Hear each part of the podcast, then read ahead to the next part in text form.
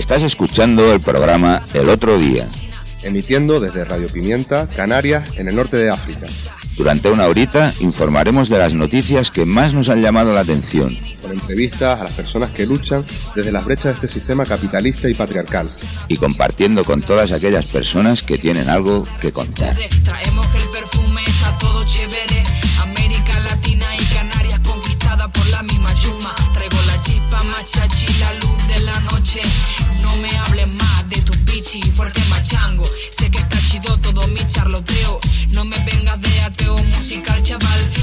Chimpancé chillón con falta de chamba. Siempre pendiente del chisme.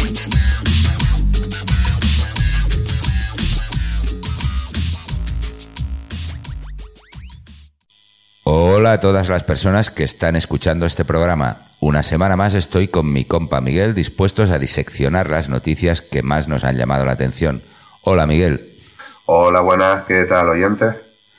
Empezamos hoy con una noticia de esas que se nos quedan en el tintero. Se trata del suicidio hace tres semanas en Paiporta, Valencia, de un hombre de 54 años cuando iba a ser desahuciado. Era una persona que estaba en el paro y malvivía con una pensión de 300 euros, como otras decenas de miles en el Estado español. Un dinero que naturalmente no da para comer, pagar la luz y el agua y además afrontar un alquiler, y más teniendo en cuenta el precio que está todo. Sacamos la noticia porque la plataforma de afectados por la hipoteca, solamente con los datos extraídos de los medios de comunicación, ha calculado que 55 personas se han suicidado en el Estado español en lo que va de año cuando iban a ser desahuciadas. El equipo de psicología que asesora a la PA de Valencia explica que el estrés y la inseguridad ante una situación de desahucio, la presión y el agobio ante la incertidumbre de no saber qué va a ocurrir a partir de ahora, genera un dolor emocional tan grande que puede llevar a la persona a tener pensamientos suicidas. De hecho, como cuentan las vecinas del hombre que se suicidó en Paiporta, y había pasado por otros intentos de desahucio y avisado que si le echaban de su casa se quitaría la vida lo que no impidió que un juzgado autorizase el desalojo. Según el Instituto Nacional de Estadística, en 2021, el último año del que se tienen datos, 4.001 personas se suicidaron en el Estado español, un 5% más que el año anterior.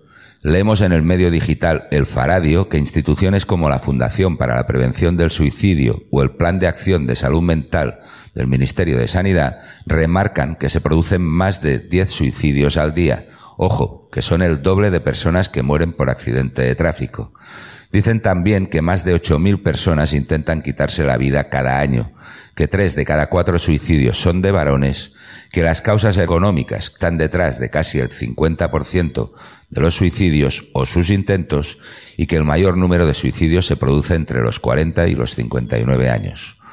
Volviendo a los desahucios, a pesar de que los servicios sociales municipales están obligados a emitir un informe de vulnerabilidad sobre las personas afectadas por un desahucio que debe tener en cuenta el juzgado y de que los gobiernos autonómicos les deben ofrecer una alternativa habitacional, la gente se sigue quedando en la calle y los suicidios no se detienen.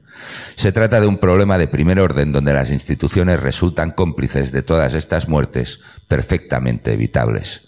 Sin embargo, los medios de comunicación vienen llenos de noticias descabelladas e infundadas sobre la inexistente oleada ocupa, una vez más escondiendo bajo la alfombra el verdadero problema. En el Estado español, el derecho a la vivienda que recoge la Constitución no está garantizado, y eso produce sufrimiento y muertes, que en realidad son asesinatos. Hablamos ahora de cambio climático y de sus consecuencias. Mientras en nuestra cotidianidad atendemos a los asuntos que a cada una nos preocupan más, pues de manera solapada y de forma cada vez más evidente, el cambio climático, resultado del industrialismo y del modo de producción capitalista, va mostrando sus consecuencias. Una de ellas es el aumento del nivel del mar, una realidad que afectará a Canarias antes que al resto del Estado y con mayor fuerza por razones obvias, y sobre la cual parece que como entre tantos otros aspectos y problemáticas, pues no se prevé ningún tipo de actuación institucional. Ha sido el mismo consejero de Transición Ecológica del Ejecutivo Canario, hasta el momento, José Antonio Balbuena, quien ha dado la voz de alarma atendiendo a diferentes informes cuyas previsiones son terribles. Entre ellas encontramos la pérdida de la mitad de las playas del archipiélago y de hasta un 10% de las casas, residencias que, por supuesto, en muchos casos huelga decir que están destinadas al turismo y que en otros, que son los menos, pues son los reductos de nativos que por ahora no han sufrido del proceso de la denominada gentrificación. Entre las zonas que posiblemente se verán más afectadas destaca la capital de Gran Canaria, Las Palmas, que sufrirá con especial fuerza el impacto de la subida del mar. Este es solo uno de los muchos efectos que va a tener el cambio climático en las islas. Otros, como lo son la desertificación, el aumento de las temperaturas, el incremento de los episodios de calima y sus consecuencias para la salud, ya los estamos viviendo. Y sobre ellos poco o nada se dice. Entre tanto, la ejecutiva del gobierno más socialista de la historia, el Pacto de las Flores, que estamos por ver si van a renovar, lo que hace o lo que ha hecho es demandar más competencias para, según ellos, gestionar las eventuales crisis. Aunque lo cierto es que este tipo de atribuciones, lejos de aumentar la soberanía de nuestro pueblo, van más bien dirigidas a beneficiar a unos pocos. Y ese es justamente el caso del Hotel de las Dunas de Corralejo, un negocio que ha estado cerrado durante años y que nuevamente abrirá sus puertas por el visto bueno del citado consejero, el señor Balbuena. Una decisión que es posible gracias a la transferencia de costas hacia el gobierno canario y que incluso ha llegado a celebrar la propia plantilla de dicho hotel, que lleva durante años defendiendo su vuelta a trabajo. Una situación paradójica o cuanto menos contradictoria, y es que en este caso la reactivación económica conlleva ahondar más en un sector, el turístico, que tiene sus días contados en las islas, por razones no ya políticas, sino me atrevo a decir prácticas, y que tanto mal ha hecho al pueblo trabajador y también al territorio. Así las cosas, y como dice la canción de Extremo Duro, va a subir la marea, sí, y se lo va a llevar todo incluidos los hoteles y por supuesto los empleos que sustentaba. Y este es un pronóstico que quienes nos llevan irremediablemente al abismo quieren ocultar tras la cortina de sus macroproyectos, Central Chile Soria, y su apuesta incondicional por el apoyo económico y político a las grandes fortunas y tenedores, naturales o no, del archipiélago. Y mientras el cambio climático avanza desbocado, el Estado español está importando casi un tercio del gas que consumimos procedente del fracking, una técnica que consiste en inyectar agua a presión en el subsuelo para obtener los hidrocarburos, una operación que es altamente contaminante para las aguas subterráneas y que está prohibida en nuestro estado por la Ley del Cambio Climático y Transición Energética de 2021. Un dato. El gas licuado procedente del fracking nos llega de Estados Unidos, que ha devenido en uno de los grandes ganadores de la guerra de Ucrania porque, entre otros beneficios y aparte de la venta de armas, ha disparado sus ventas de gas.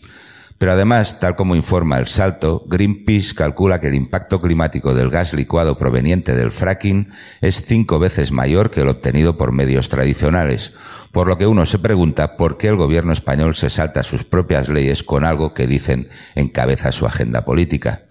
Y eso me recuerda que la semana pasada los medios de comunicación en Canarias se han hecho eco de la satisfacción de políticos y empresarios turísticos porque los vuelos internacionales a las islas no tendrán que pagar las tasas por producir CO2 al quemar el queroseno de los aviones, a la vez que se alarman por las playas que desaparecerán por el cambio climático. Me pregunto si una de las consecuencias del calentamiento global no será también el sobrecalentamiento de los cerebros de nuestros dirigentes políticos, que les empuja a decir una cosa y hacer todo lo contrario. No sé, es algo que sin dudas despertará la curiosidad de los historiadores del futuro cuando analicen los restos de nuestra extinta civilización. Hablamos ahora de antiespecismo y lo hacemos para contarles en el programa la historia de Gladys, una orca que tras haber sufrido varios episodios de violencia en su territorio, el estrecho de Gibraltar, está enseñando a otras de su especie a confrontar y a agredir activamente las embarcaciones que cruzan por su zona. Una práctica de autodefensa que no es insólita en el mundo animal, pero que gracias a Internet y a las redes sociales se ha viralizado y está despertando simpatía en muchos lugares. Desde luego todas nos queremos identificar en mayor o menor medida con la imagen de este animal, animal disidente, una figura que, como ocurre también con las resistencias humanas, está recibiendo todo tipo de adjetivos que van desde las atribuciones heroicas hasta el descalificativo puro y duro.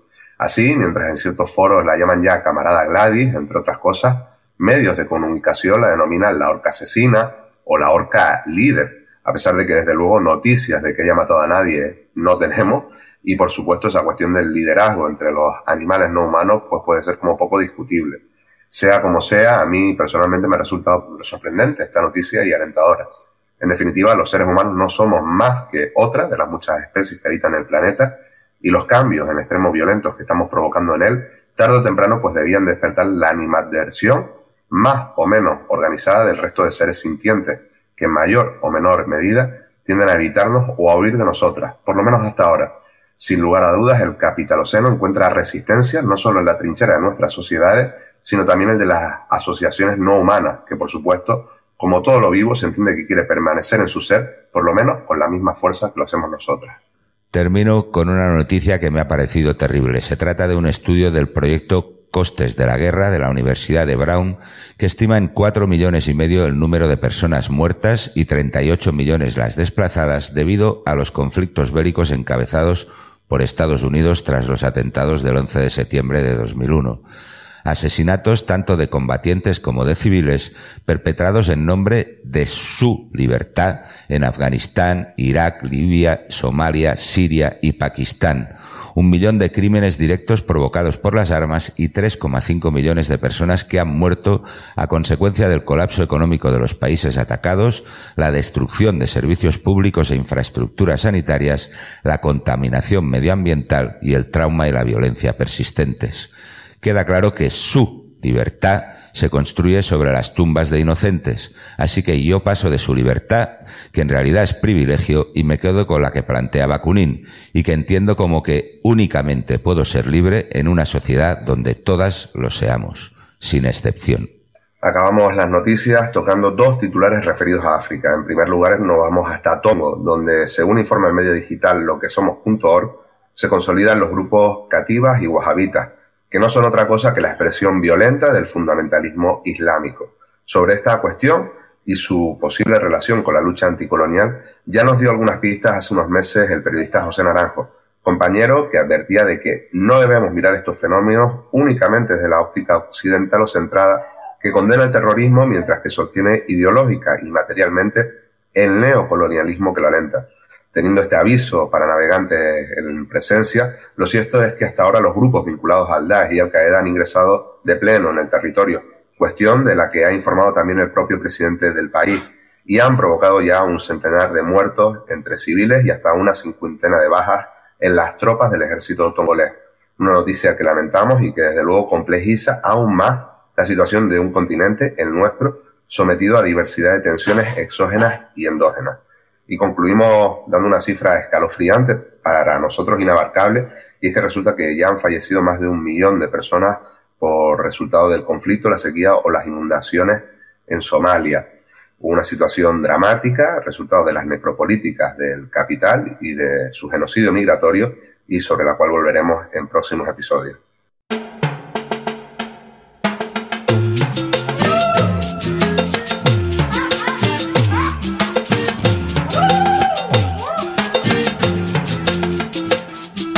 Collares de la reina, pagamos nosotros. La empleada que la peina, pagamos nosotros. El avión presidencial, pagamos nosotros. El presidente y el general, La polarización del vidrio, el banco y el equilibrio. El salario del Senado, pagamos nosotros. El senador relajado, pagamos nosotros. La campaña y la financiación, la vacuna y la conspiración.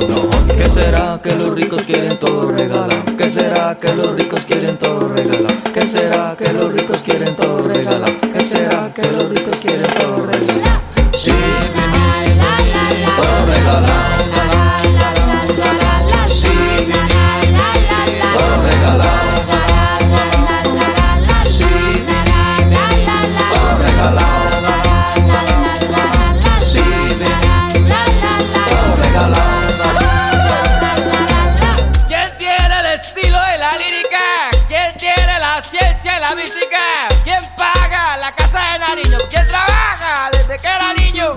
¿Quién pierde la paz y la guerra? ¿Quién pierde el pedazo de tierra? ¿Quién es el bombero y el artista? ¿Quién echa el asfalto en la autopista? ¿Quién maneja las máquinas? ¿Quién enseña matemáticas? ¿Quién hace los goles?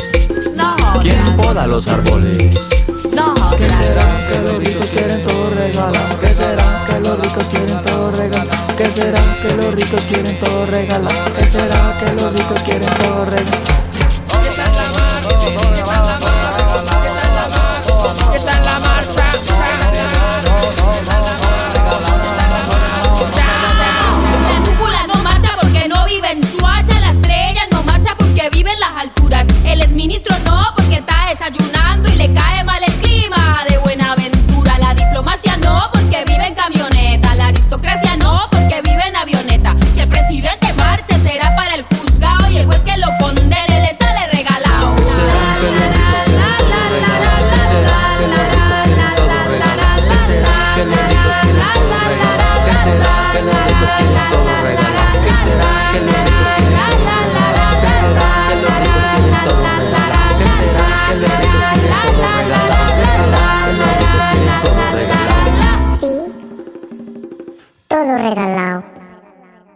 Tenemos hoy en el programa a Josemi, un compañero activista antimilitarista que está en el colectivo Desarma Madrid y en la Asamblea Antimilitarista de Madrid. Hola, Josemi. Hola, muy buenas. Pues nada, la primera pregunta por los colectivos donde militas, en qué hacen, por un lado, soy, activista de, la Asamblea Antimilitarista de Madrid, que pertenecemos a Alternativa Antimilitarista MOC, que también representada está allí la organización también en, las islas, y nos dedicamos pues desde, pues, desde hace 40 años, en realidad, a todo lo que tenía que ver en su día con la objeción de conciencia y la insumisión al servicio militar obligatorio y a todo lo que tiene que ver con la lucha antimilitarista pues desde la objeción fiscal a los gastos militares, a educación para la paz, a la denuncia del militarismo en todas sus expresiones, desde las más burdas a, la cultural y a la acción directa no violenta como estrategia, digamos, de, de lucha encuadrada dentro de los planteamientos de la desobediencia civil. Y como Desarma Madrid, Desarma Madrid es una coordinadora de colectivos, es más joven, nació en, en 2016 y nació básicamente pues para lo que esta entrevista nos, incumbe, que es eh, protestar contra la Feria de Armamento Internacional que cada dos años desgraciadamente se celebra en, nuestra ciudad. Y después ha ido pues eh, ampliando objetivos. Desarma Madrid pues también para todo aquello que tiene que ver pues contra con la militarización de nuestra, de nuestra región, de nuestra ciudad y de nuestra comunidad autónoma, que, como os podéis imaginar, es amplia, ya que aquí están, pues bueno, pues todas las, casi todas las sedes centrales de todo lo que tiene que haber. Así que en Desarma Madrid estamos la Asamblea Antimilitarista de Madrid y hay colectivos tan potentes, pues como Ecologistas en Acción, Yayo Flautas de, de Madrid, Mujeres de Negro también de Madrid, BDS, que es Boicot, Desinversiones y Sanciones a, a Israel, Alternativas No Violentas, en fin, un montón de colectivos y de personas individuales unidas pues por la idea de, de, que queremos desarmar y queremos desmilitarizar Madrid. La lucha antimilitarista, la lucha insumisa en, en nuestro país, en Canarias, es una breve histórica. Hemos hablado en multitud de programas de, de, este tema porque, porque lo merece y estamos comprometidos con ello. Y hace poquito comentábamos precisamente cómo allí en Madrid se produjeron una serie de tensiones, de agresiones eh, policiales por parte de las fuerzas de seguridad españolas contra activistas, militantes, algunas de ellas canarias, comprometidas precisamente en acabar con el negocio de las guerras. ¿Nos puedes hablar un poquillo de todo esto? Sí, eh, acaba de tener eh, lugar en, en, Madrid pues la celebración, la triste celebración de Feindez, que es un acrónimo que no responde casi a nada, pero que en realidad encubre lo que es la Feria Internacional de Seguridad y Defensa, que es lo mismo que decir la Feria Internacional de Armamento.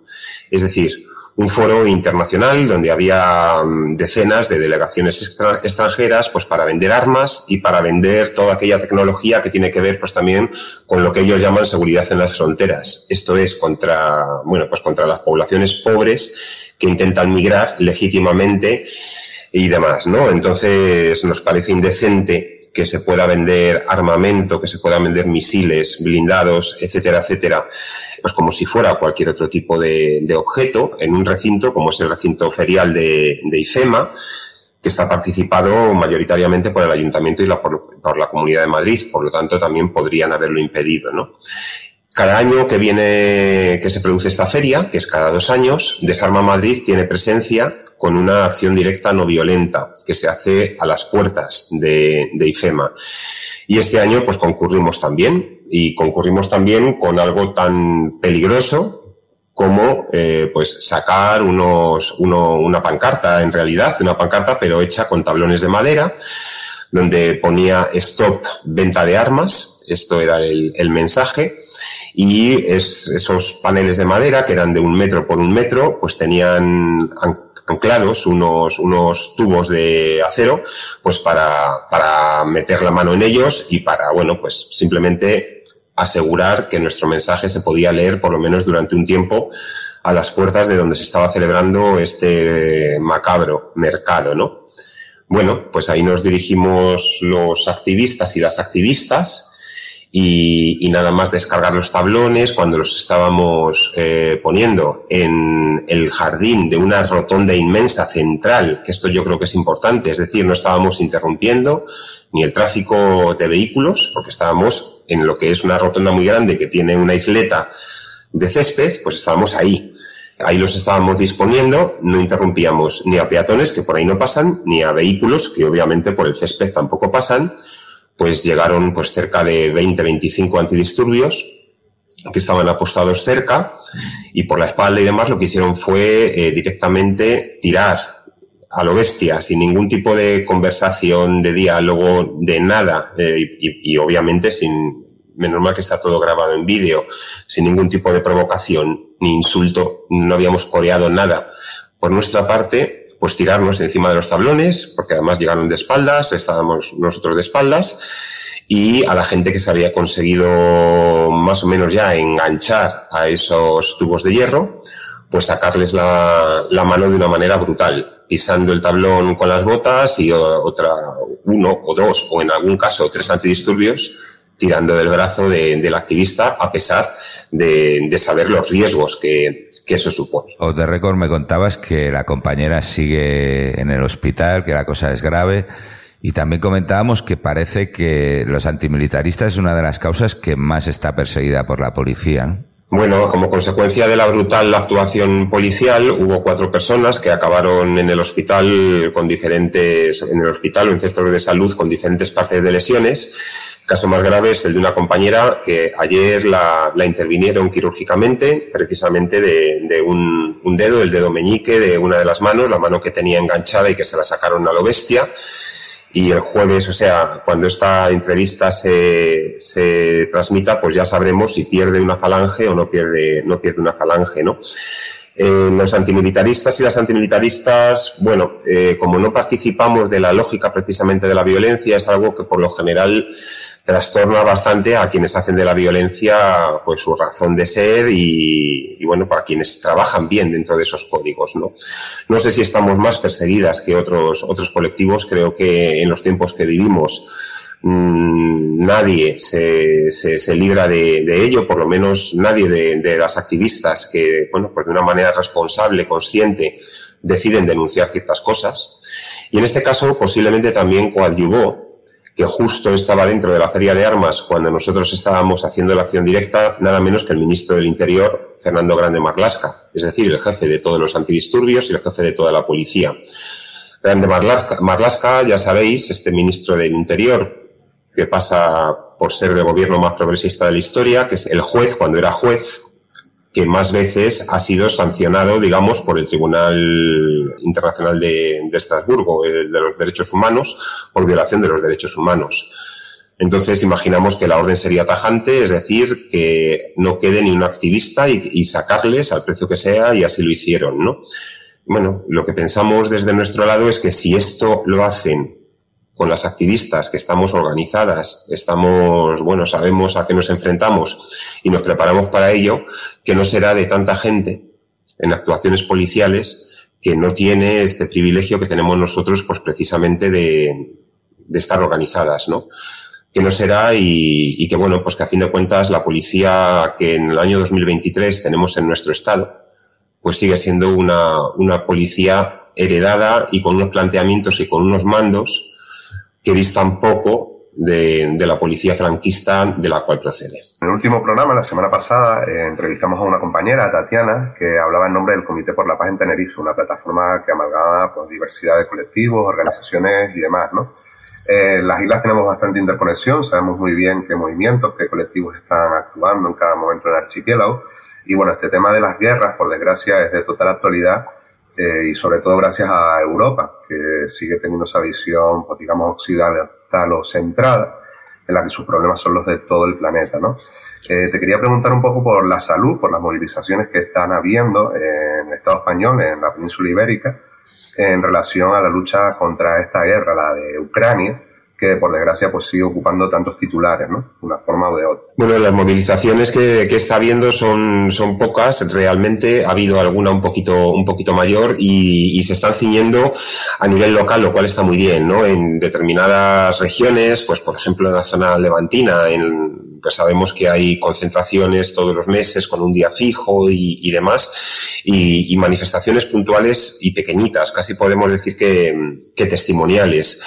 Esto quizá tiene tiene también que ver, bueno, no, no tanto con el ánimo de, de la mayor parte de la, de la, población, sino con la embestida mediática y, por supuesto, política que ha habido desde el principio con esta guerra, con esta cerrazón y con este más armas para Ucrania y vamos a alargar la guerra lo, lo que se pueda, que es de lo que se trata. No se habla de, no se habla de la paz, sino se habla de vencer. Las movilizaciones yo creo que están siendo las que, las que estamos pudiendo hacer, es decir, muy, muy pequeñas, pero es que incluso en las eh, tribunas de opinión de los principales medios de comunicación, incluso en algunos de los que presuntamente son más alternativos, es que realmente también son testimoniales las voces que, pueden aparecer denunciando, denunciando esta sinrazón de la guerra no tanto, insisto, porque no haya una masa crítica, que sí que la hay bien preparada, sino porque no se les da opción a poder, bueno, pues a poder expresarse en ese tipo, en ese tipo de medios. Por lo tanto, la, el 99% de, de la información que la mayor parte de la gente recibimos se puede decir que es prácticamente unívoca de un solo lado y que realmente estamos inmersos e inmersas en una propaganda de guerra, donde casualmente hay un ejército que no contraviene los derechos humanos. Será la primera vez en la, en la historia que haya un ejército que, que, le ocurre eso, es decir, un ejército de los contendientes. Y realmente, por nuestros medios de comunicación, por nuestro Estado,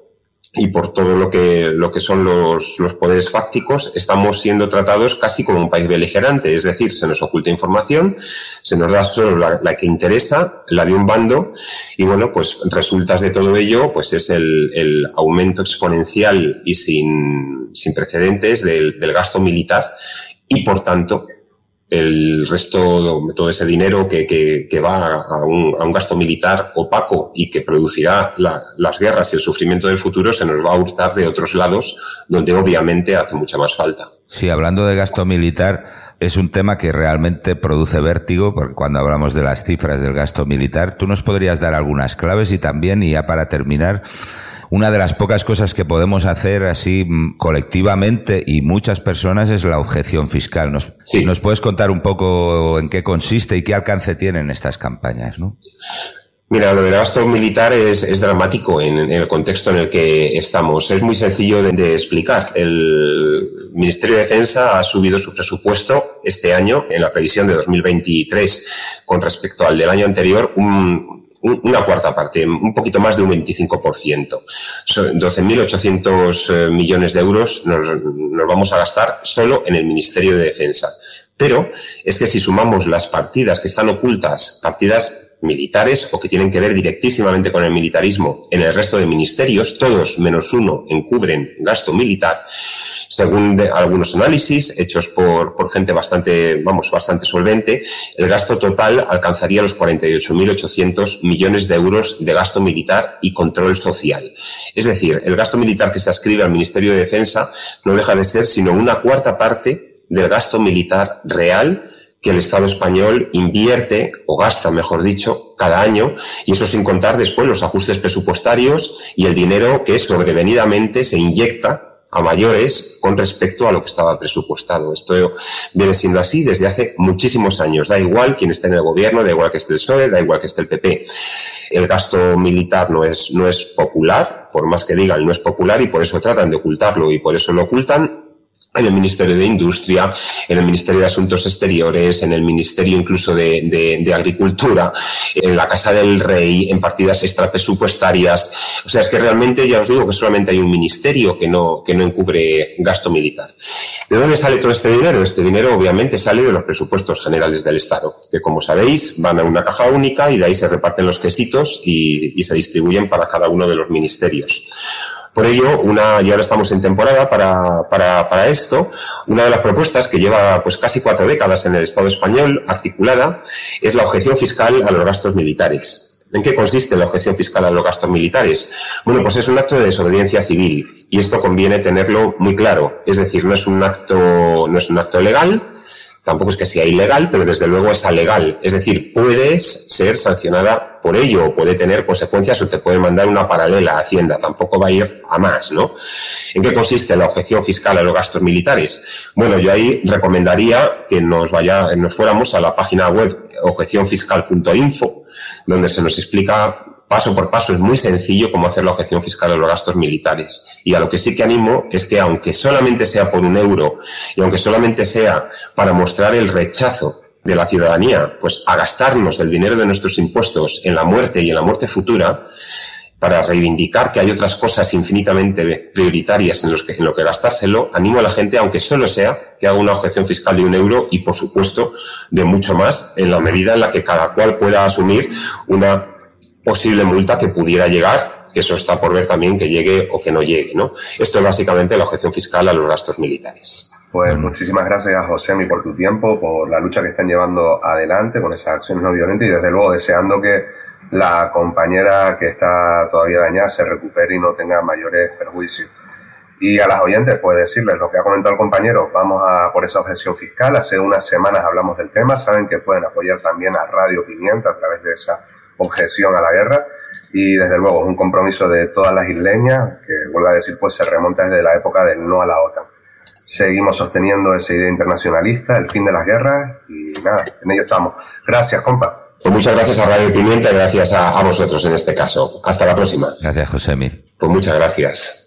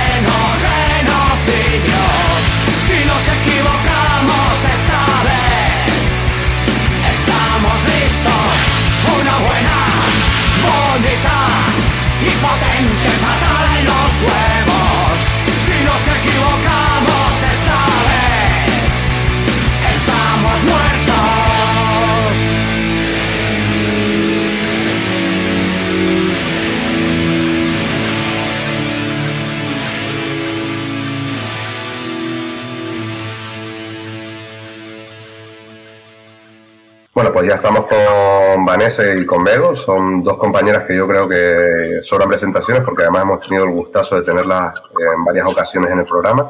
Hoy venimos a preguntarles a ellas pues, por el tema de las tertulias feministas, que son unos actos que se han venido haciendo en la isla de Tenerife con bastante regularidad. Luego hablaremos de ello. El COVID pues las paralizó.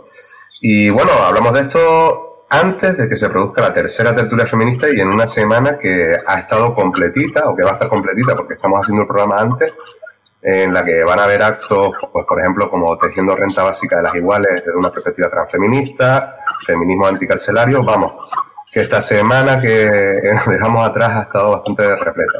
Sin más, un saludo a las dos y preguntarles qué, qué tal andan.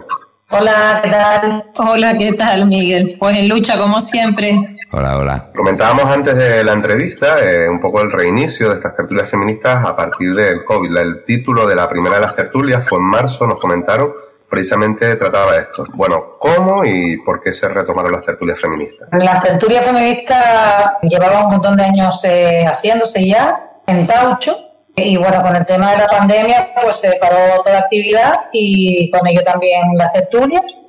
Y después de la pandemia, pues, como estaba el centro asociado por esta de obras y demás, pues nos quedamos en tertulia y así pasamos como, pues no sé, Bego, pero tres años lo menos sin tertulia. Sí, como decía Vane, eh, tuvimos que dejar de hacerlas en el 2020 cuando entró el encierro de la pandemia y las retomamos este año por el 8M. Vane lo propuso a la plataforma feminista 8M y entonces desde ahí eh, decidimos en asamblea retomar las tertulias y seguirlas haciendo con carácter mensual como se, hicieran, se hacían antes en Taucho.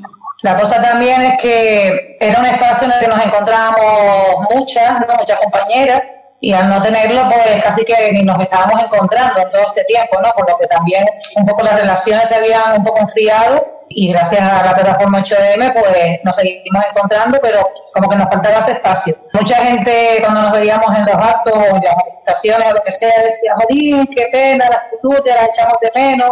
Ustedes ahora retomaron las tertulias, pero las tertulias y has dicho una de las claves, ¿no? Que era el reencuentro, pero un poco cómo era la dinámica y qué supusieron ese ciclo de tertulias que hubieron en Taucho. Bueno, yo creo que es que supusieron un punto de encuentro para muchas de nosotras, ¿no? Eh, en principio, por el formato que tenían, el espacio donde se llevaban a cabo, que como dijimos, pues era Taucho, el hecho de que fuera el poder hablar de cualquier temática que además se planteaba por las propias personas que acudíamos, de una vez para otra se proponía el tema que se quería tratar en el mes siguiente, eran abiertas, nos veíamos ahí pues compañeras de todas las edades, que proveníamos de lugares muy distintos. Y entonces pues era, como decía Vane antes, era sobre todo un espacio de encuentro donde simplemente pues eh, se ponía sobre la mesa el tema del que habíamos decidido hablar y ahí cada una pues desde su punto de vista aportaba, reflexionábamos en común y era pues como muy enriquecedor porque sirvió además como para ir tejiendo redes entre todas nosotras, ¿no? Bueno, como estaba diciendo antes, proveníamos de espacios de activismo eh, distintos, había también gente que se acercaba por primera vez y entonces eh, la verdad que fue un espacio que ya desde la primera convocatoria, eh, bueno, ahora Vane no, nos puede contar un poco porque ella fue siempre una de, de las principales conductoras de la tertulia, ¿no? La que un poquito así la cuidaba, la hacía crecer y ya desde la primera convocatoria eh, nos vimos allí muchísimas compañeras. En principio, hasta estaba, o sea, estaba a reventar Taucho cuando se hizo la primera convocatoria y, se mantuvieron a lo largo de, cinco años enteros, ¿no? Empezaron 2015 y hasta que hasta 2020 que por la pandemia y por el cierre de Taucho ya tuvimos que dejar de encontrarnos, se mantuvieron sin que faltara ni, de celebrarse ni un solo mes.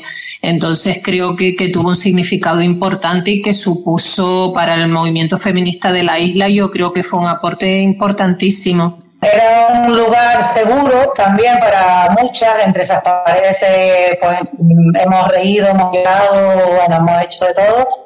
Y yo creo que también es de destacar esa parte, ¿no? En la de que conseguimos un espacio seguro, no por el espacio físico, sino por, por lo que se construyó allí en esa tertulia, en la tertulia, eh, que fue un espacio seguro donde la gente pudiera contar y, compartir cómo se sentía, ¿no? Todas esas cosas que, que solo nos podemos decir muchas veces entre nosotras y, que para mí fue importantísimo eso porque sirvió para ayudarnos eh, las unas a las otras y que hubiera mucha sororidad, la verdad. Ya que hemos entrado un poco en las tertulias, en la historia de lo que han sido, yo quería preguntarles, pues bueno, para quienes no hayan acudido, las que no hayan podido ir en el pasado, pues saber un poco qué temas se han tratado durante todos esos años en las tertulias. Pues ya te puedo decir que en cinco años hemos hablado de prácticamente de todo. Siempre hay temas y siempre hay que enfocarlos, pero también es verdad que las tertulias empiezan hablando de un tema y al final se relacionan con muchas otras cuestiones, ¿sabes? Que es muy enriquecedor, por supuesto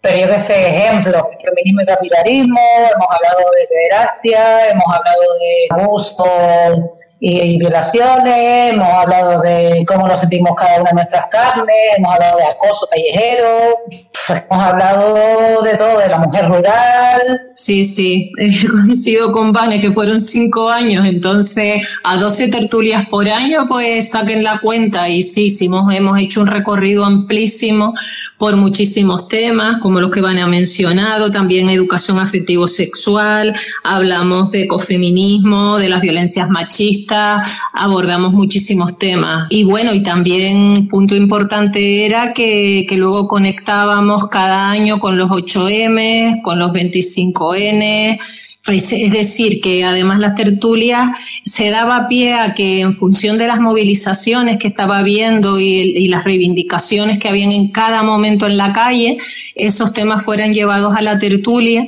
y, y luego pues de ahí de la tertulia salían alternativas de acción, es decir, era como un espacio vivo que retroalimentaba, ¿no? Por eso también que muchas de nosotras coincidimos que fue importante para el movimiento feminista de la isla, porque conectaba temas muy diversos entre sí, luchas distintas que se estaban haciendo en distintos espacios, y entonces, pues eso era también lo que por un lado las hacía tan enriquecedoras y por otro lado, pues que tuviéramos la magua de haberlas perdido, ¿no? Y que eso creo que es lo que nos ha llevado a, volver a retomarlas y a que ahora desde un inicio, pues la verdad que hayan tenido, desde, o sea, desde que las retomamos en marzo, están teniendo bastante participación. Y ya dentro de esta nueva etapa, ustedes empezaron hablando de feminismo tras la pandemia. Y creo que de, de, esa tertulia salió una segunda tertulia, ya más centrada en la sororidad pueden contar un poco qué temas hablaron porque, bueno, tras la pandemia, pues muchas cosas han cambiado. ¿Cómo ha cambiado el feminismo en Tenerife? Tras la pandemia, eh, no solo en el feminismo, sino yo creo que en todos los movimientos sociales en general,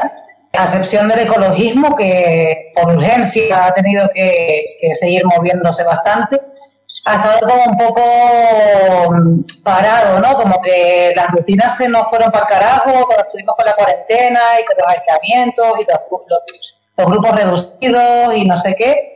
Y como que en la tertulia le dimos bastante importancia a hablar de eso, ¿no? De, cómo nos había afectado esa pandemia a nivel político, a a nivel de organización, porque ya mucha gente, incluso en la tertulia y gente que hablas por ahí por la calle, te confunde los años, porque ha sido muy loco, ¿no? entonces, claro, cada una tenía sus reflexiones y compartíamos un poco cómo habíamos vivido también ese parón, ¿no? De, decir, es que al final han sido unos cuantos años ahí de, de parón, ¿no? Y yo me imagino que también teniendo que ver con el espacio que no lo teníamos y, El, encierro de la pandemia nos llegó justo eh, a los pocos días del 8M del 2020, ¿no? Entonces, eh, ya lo que pasó a, partir de ahí, tanto cuando llegó ese 25 de noviembre como el, el 8M del 21, pues por todas aquellas restricciones que habían, pudimos mantenernos en la calle, pero digamos que con acciones así un poco testimoniales, ¿no? Porque eh, recordarán, ¿no? No, podían, no nos permitían juntarnos mucha gente, todo esto, ¿no? Entonces, aunque nunca cesamos la actividad organizada, lo cierto es que sí que se detectó que, que, pasó, y no solo en Tenerife, sino en distintas islas, que incluso colectivos que, que llevaban mucho tiempo en brega, que desde muchos años se desarticularon o tomaron la decisión de que ya definitivamente habían cumplido un periodo histórico, dejaban su actividad. Entonces eso, claro, se generó ahí, ¿no? Como, como mucha inquietud durante todo este periodo porque nos veíamos y decíamos, bueno, pues entre lo que impuso el COVID y por otro lado, que parecía que se había completado un ciclo de muchos colectivos, pues estábamos todas así como bastante inquietas, ¿no? Entonces, en este 8M Del 2023 nos planteamos, cuando Vane propuso eh, retomar las tertulias, que quizás una de las primeras cosas por las que había que empezar hablando era pues ver eso, ¿no? Es decir, qué había pasado durante la pandemia y cómo estábamos. Y bueno, esa, esa primera tertulia, que fue la de marzo, fue bastante interesante desde ese punto de vista, ¿no? Eh, porque, que, bueno, eh, estábamos allí mujeres de distintas generaciones, como decía antes, ¿no? De que veníamos de, seguíamos viniendo desde lugares diversos y cada una estuvimos pues planteando cómo lo veíamos, las inquietudes que teníamos, eh, la necesidad de volver a fortalecer las redes y bueno, eh, es verdad eh, que comentamos que, que, no solo que estuviese ese aparente debilitamiento, no es que estuviera ocurriendo solo al movimiento feminista, sino que veíamos a nuestro alrededor que de otros movimientos, pues también un poco pasaba lo mismo, a pesar de que por otro lado reconocíamos que nosotras no, nos habíamos mantenido, ¿no? Es decir, que, que no habíamos dejado de estar en la calle, pero, pero sí que veíamos la necesidad de ese relanzar, ¿no? Y que había mucha gente con esa inquietud. Entonces, básicamente, de esa primera tertulia de marzo, eh, esta, en esta segunda etapa, ¿no? Eh, empezamos a hablar ya eh, de sororidad y autogestión en esa primera y al punto que lo planteamos como temática para la segunda, ¿no? Hablar de la necesidad de la autogestión y el ver cómo, cómo hacíamos esto posible. Lo vimos importante porque además eh, se está acercando mucha gente joven que está interesada por el feminismo, por el activismo feminista y que busca encuentro con, con otras que ya estemos organizadas y entonces pues la verdad que están siendo como bastante motivantes porque están sirviendo como para intercambiar entre nosotras pero también como para, para pensar en nuevas formas de organización y también por, bueno, por, por cómo sabemos ¿no? que, que está la situación en todos los territorios y ya a nivel mundial, ¿no? Está, estas olas ultraconservadoras que vienen a arrasarlo todo y veíamos que ante eso, pues no solo es importante la resistencia, sino también el, seguir hacia adelante, el, seguir eh, tejiendo cosas nuevas, seguir construyendo. Y entonces a partir de ese punto es en torno al cual em, estamos tejiendo estas primeras tertulias, ¿no? Eh, de hecho, el nombre de la, de la siguiente, de, la que tenemos, quiero decir, de la tercera, la de, la de este mes, eh, que es feminismo y desobediencia, pues bueno, viene también de la mano de que eh, por un lado tenemos que hacer frente ¿no? a esta reacción ultraconservadora, pero por otro lado también desde el punto de vista de lo que se está haciendo en las instituciones, vemos que no, no se da la respuesta que se necesita ¿no? a, las cosas que están sucediendo y nos planteamos, bueno, si, si hemos llegado a, a una etapa en la que, bueno, tenemos que hacernos replanteamientos de, ante cosas tan graves como las violencias machistas, ¿no? que pareciera que no conseguimos ahí que, que se dé una respuesta efectiva por parte de quienes deberían garantizar unas vidas libres de violencia, pues cómo reaccionamos ante eso y cómo nos autogestionamos y nos organizamos entre nosotras. Eh, hablas del tema de las violencias, Bego, y por desgracia es que esto es un, un, asunto diario. Esta misma semana que hemos dejado atrás se ha dado el caso de una agresión que ha sido muy mediática, una agresión lesbófoba que sufrieron dos canarias en el Parque de la Warner de Madrid eso sigue ocurriendo. Eh, las tertulias han, eh, durante todo este tiempo, han pasado por, por las etapas también que ha pasado esta nueva ola, si queremos, del feminismo, y se han replanteado muchas cosas, me imagino también.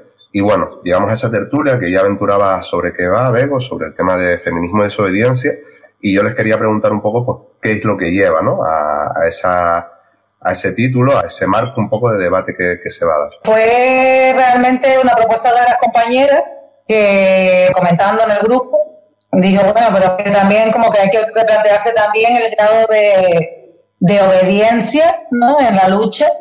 El movimiento feminista siempre se ha caracterizado precisamente por, por no ser obediente, por, por utilizar la desobediencia civil. Y, y, lo planteó una compañera que además lleva muchísimos años bregando a favor de, de, la justicia en muchos aspectos, pero sobre todo en el feminismo.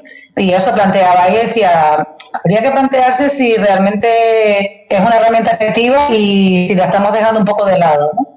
Entonces se quedó ahí eso ahí y nos parece interesante poder reflexionar sobre eso también. Sí, sí, efectivamente. Y porque, bueno, como ya mm, Van estaba diciendo, ¿no? Movimientos feministas, los movimientos feministas han sido siempre desobedientes hasta lo que se puede considerar lo más clásico o que a veces se tilda de burgués, como fue el movimiento sufragista, que, en el que realmente participaron muchas mujeres de clase trabajadora, a pesar de esa visión que se transmite, ¿no? De que fue algo burgués, pero hasta, hasta las burguesas que estuvieron dentro del movimiento sufragista llevaban a cabo acciones de desobediencia civil, ¿no? Recordemos que ponían eh, bombas en, los buzones de correos y hacían actos que en su momento las llevaron a la cárcel, ¿no? Es decir, muchas de las mujeres sufragistas estuvieron encarceladas, eran alimentadas a la fuerza, eran vejadas. El caso es que efectivamente la desobediencia ha sido algo intrínseco siempre al movimiento feminista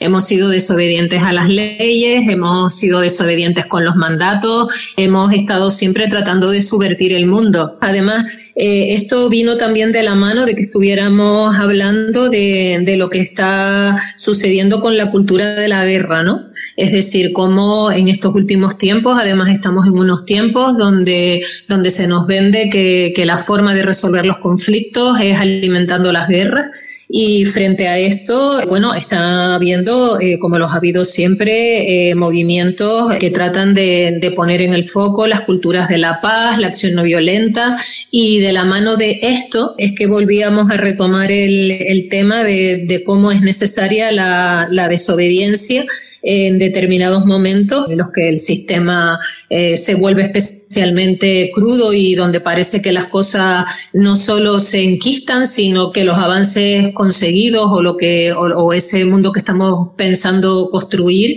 pues es especialmente atacado, ¿no? Es decir, como, como el sistema eh, cis heteropatriarcal intenta reforzarse a sí mismo, se refuerza el capitalismo, se refuerzan tantísimas cosas, entonces hay que ver cómo se reacciona frente a todo esto, qué estrategias construimos al eje de las desobediencias feministas y de, y de cómo articularlas. También me gustaría preguntarles, ha pasado ya dos meses largos del 8M. ¿Cuál sería su balance del 8M de este año? Este 2023, bueno, una cosa que nos sorprendió gratamente fue que hubo una participación masiva, eh, muchísima gente joven. La verdad que todas con mucha fuerza en la calle. A lo largo del recorrido estuvimos haciendo acciones simbólicas porque el paso por las distintas calles nos sirvió para hacer una acción que fue el de renombrarlas. Por ejemplo, la calle Méndez Núñez, que fue donde comenzamos la manifestación, en tanto que en ella está situada la subdelegación del gobierno,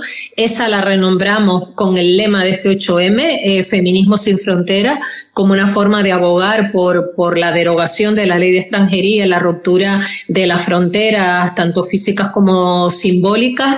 Eh, luego la calle del Pilar, que fue por la que seguimos nuestro recorrido, a la altura de la iglesia del Pilar, fue renombrada como calle de los derechos sexuales y reproductivos, precisamente ¿no? por ese eh, atentado que, que se hace eh, desde, desde las religiones, las iglesias y desde todo el sistema cis heteropatriarcal a nuestros derechos en este sentido y después terminamos eh, el cierre de la mani fue en la Plaza del Príncipe y esa eh, la renombramos como Plaza de la República Feminista porque o será feminista o no será, ¿no?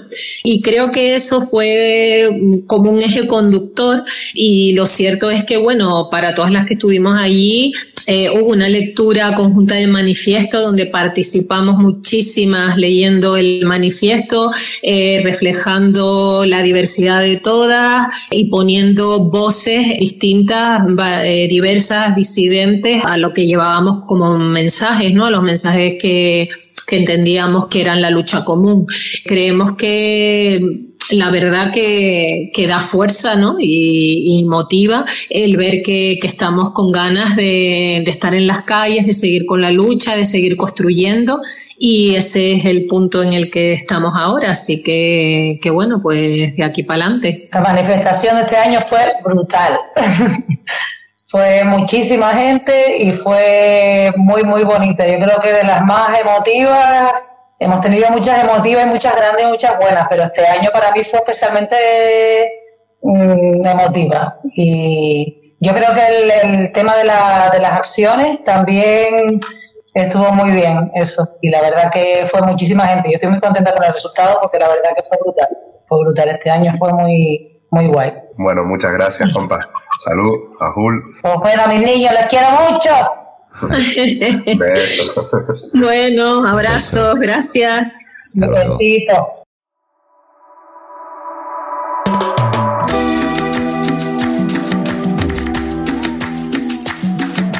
Y hasta aquí el programa de hoy. Ajul. Ajul.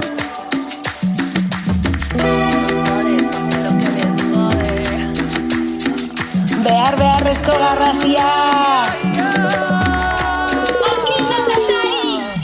Un año más, la calle es nuestra. Ruge la voz de las aceras. Pa' quemar su violencia en la hoguera.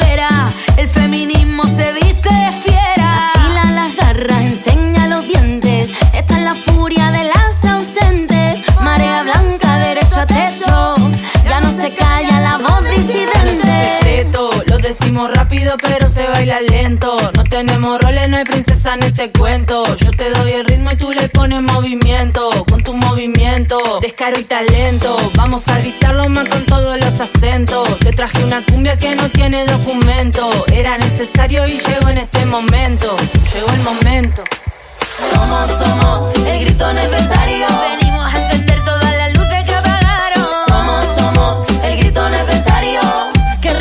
Resuenan las plazas y barrios. Somos, somos el grito necesario. La llama feminista que todo lo está cambiando. Somos, somos el grito necesario. Somos las que llegan para tumbar al patriarcado. Somos necesarias, tus gires precarias. Mamarrachas que inundan las calles. Inoportunes, incómodes, rares. Pero chulitas no nos gana nadie. Que esta lucha es una hermosura. Placa placa sin perder la ternura. Apoyo mutuo, fantasía pura. Las mujeres ya no lloran, las mujeres ayudan. Nuestra lucha trae colores para encender luces por los rincones. Llega como el viento, imparable apuntando a tu centro. Mi lucha, la de todes, todas a una rompiendo los moldes. Venimos bien armadas, hoy hermanas somos manadas. Somos, somos el grito necesario. Venimos a prender todas las luces que apagaron. Somos, somos el grito necesario. Que resuenan los pueblos y barrios. Somos, somos el grito necesario. La llama feminista que todo lo está cambiando. Somos, somos el grito necesario. Somos las que llegan para tumbar al patriarcado. Mi cuerpo necesita una ciudad bonita, sueños de vanguardia, mi dolor eclipsa y con las puncarras, Valer y Solanas, mil amores traigo, palos y katanas. Suena la katana,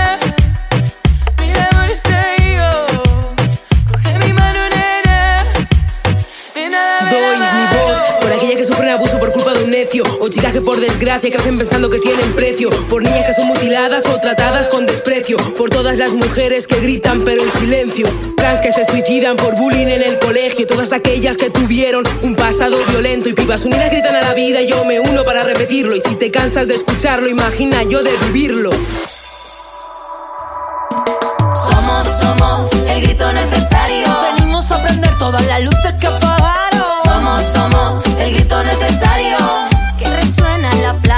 Somos, somos el grito necesario. La feminista que todo lo está cambiando. Somos, somos el grito necesario. Somos las que llegan para tumbar al patriarcado. Lo chilo que cal. El necesario. O berro preciso. Pa' tumbar el patriarcado.